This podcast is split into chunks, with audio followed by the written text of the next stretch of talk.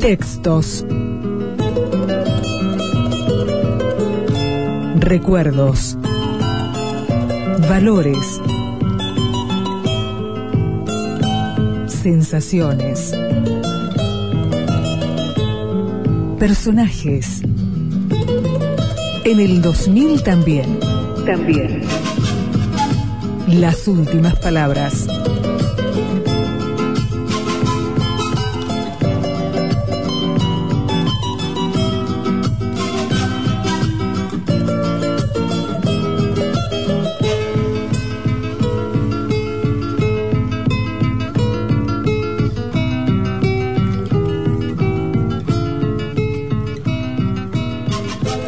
Ese día me tocó cubrir para el diario. Llegué 20 minutos después del primer desalojo con gases lacrimógenos. La conducción del gremio había pedido que la gente se retirara porque la policía estaba reprimiendo.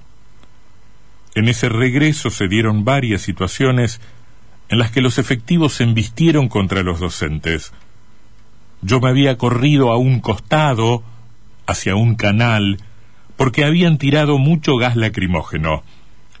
Una vez que se disipa un poco el gas, me subo a la caja de una camioneta para ver el foco de la represión.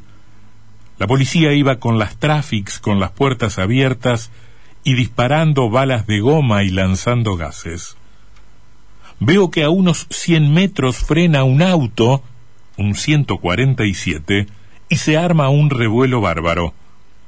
Pongo un lente largo y cuando saco la foto veo que en la luneta había un agujero y humo. Parecía que el auto se había llenado de humo. Me tiro de la camioneta y me acerco corriendo. Había un revuelo de efectivos, camiones hidrantes y combis de los grupos de choque. Al llegar veo docentes desesperados tratando de abrir el auto.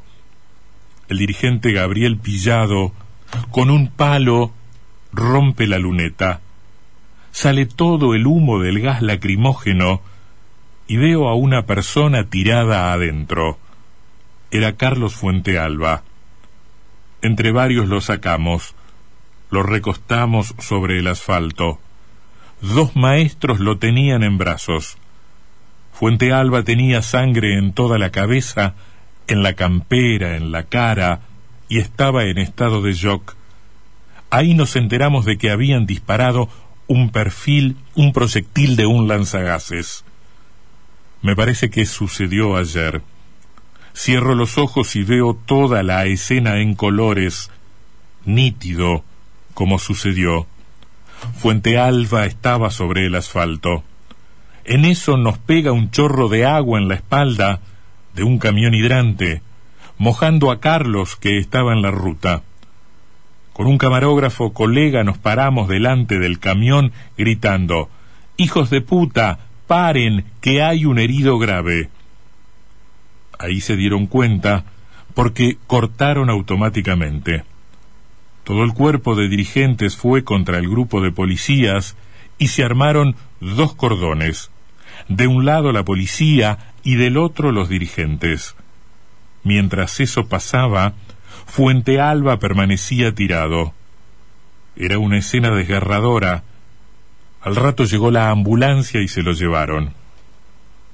Yo no conocía a Carlos, pero el hecho fue tan fuerte que después estuve en todas las marchas pidiendo castigo para los responsables de ese fusilamiento. Pero no me podía acercar a hablar con Sandra, su compañera. Al cumplirse un año del asesinato, me tocó hacerle una nota a Sandra para el diario Crítica. En un momento de intimidad pude contarle lo que había pasado. Terminamos abrazados, llorando. Después nos fuimos juntos a donde Carlos daba clases, en el oeste de la provincia, y le hice fotos a ella en un descampado con la escuela de fondo.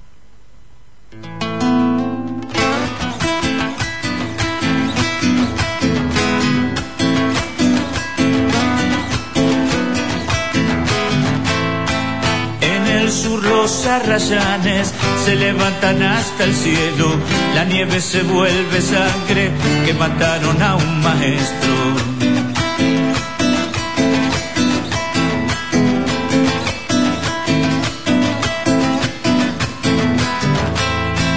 Juegan chicos en la escuela, la bandera lleva dentro un crespo negro en el blanco que mataron a un maestro.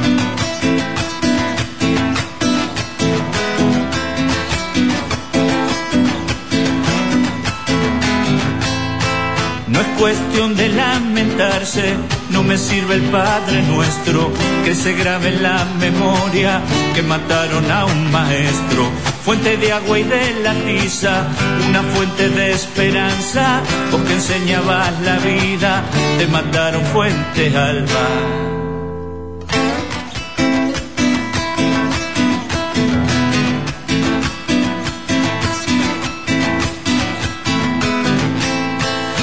Busquen la palabra digno escriban en el cuaderno que no va con asesino si mataron a un maestro.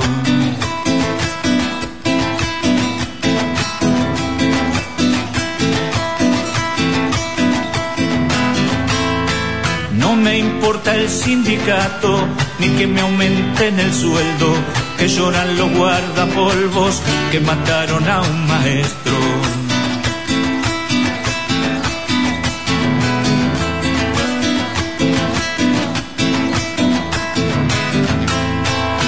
Cierren cines y mercados, que cierren los ministerios, que cierren los carrefoures que mataron a un maestro. Fuente de agua y de la tiza, una fuente de esperanza, vos que enseñabas la vida, te mataron fuente alba.